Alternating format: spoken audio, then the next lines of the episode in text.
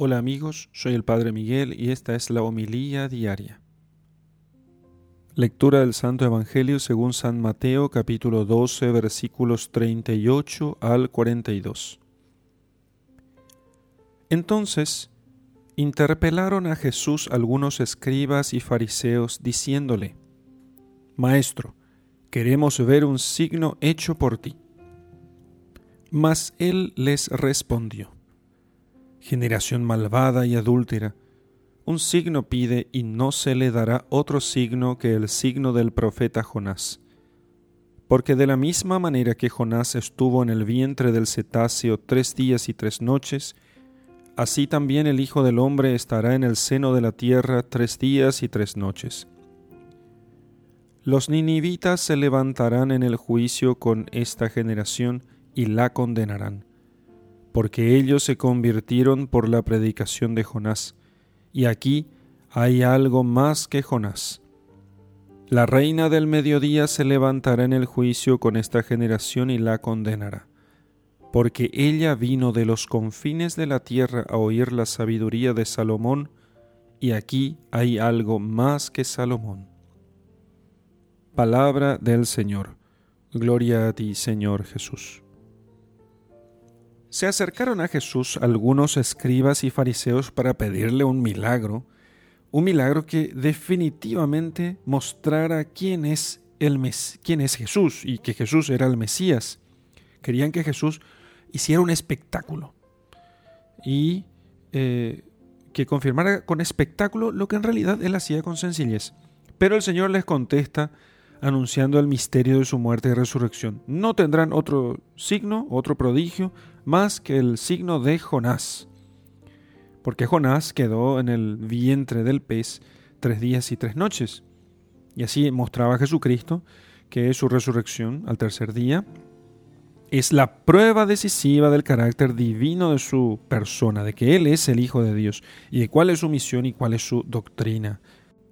Jonás fue enviado a la ciudad, o había sido enviado a la ciudad de Nínive y a sus habitantes para que estos se convirtieran e hicieran penitencia, y de hecho lo hicieron.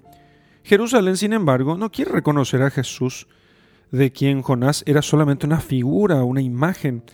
También nos dice Jesús cómo la reina de Saba había venido de lejos a escuchar la sabiduría de un hombre, Salomón, quedó maravillada de su sabiduría y decía que venía esa sabiduría de Dios.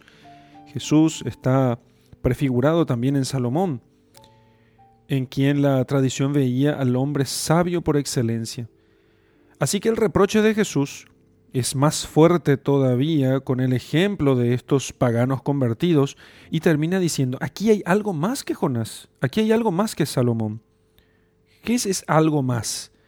Ese algo más es infinitamente más. Pero Jesús, quizás pensando en sí mismo y con una cierta ironía, prefiere suavizar esa inconmensurable diferencia entre él y los que lo habían prefigurado, que eran como sombras y signos del que había de venir, porque él no es algo más, solamente es el Hijo de Dios.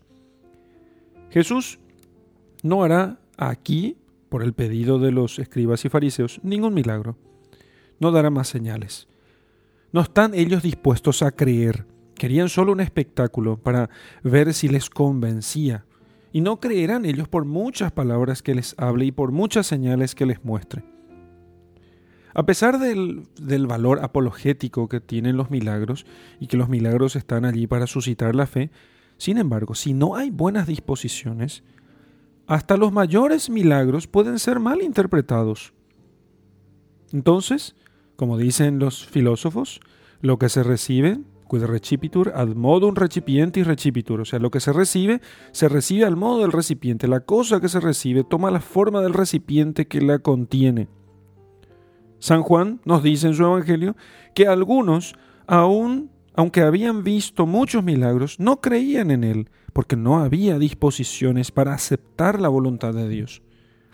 El milagro entonces es solo una ayuda a la razón humana para creer, pero si faltan buenas disposiciones, si la mente se llena de prejuicios, de soberbia, si de, de, de indisposiciones con las cuales termina cuestionando todo, solamente para hasta esperar estar absolutamente convencido, como con una ecuación, en realidad solamente verá oscuridad, aunque tenga delante la más clara de las luces.